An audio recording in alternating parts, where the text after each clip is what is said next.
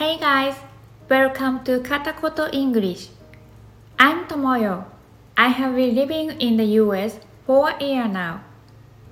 This podcast will be entirely in English.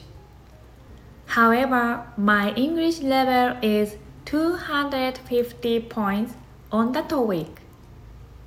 I'm sure my English has improved since I moved to here from Japan. Hopefully, I believe this podcast will help me improve my English. I think there are many parts that are difficult to listen to, but I would be happy if you listen to it with a kind heart and ears. Now think of me as a baby who just learned English. Let's get started. Soft, smooth skin, like a boiled egg. Would you like skin as glossy and smooth as when peeling a boiled egg? Since changing to the skincare routine I'm about to introduce, I've sometimes started hearing comments like that. This is my morning routine. At first, I wash my face with lukewarm water after waking up. I don't use any facial cleanser. Then I dry my face with a tissue. I gently place the tissue over my face. Please don't rub your face with a tissue. Next step, pour some toner into my hands and splash it onto my face.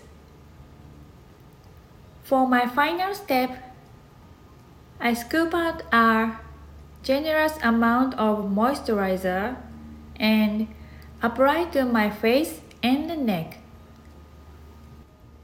This is my evening routine. It's simple but effective.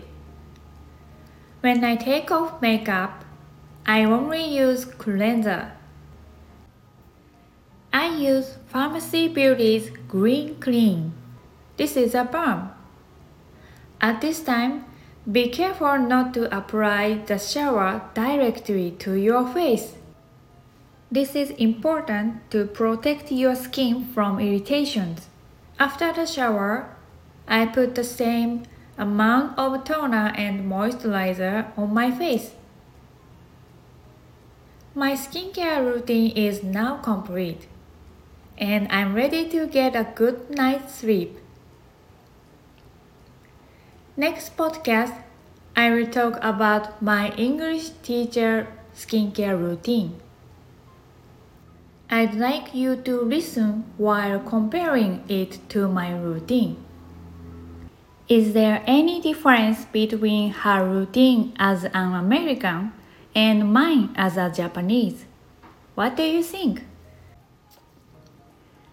Okay, thank you guys. Let's wrap it up. See you soon.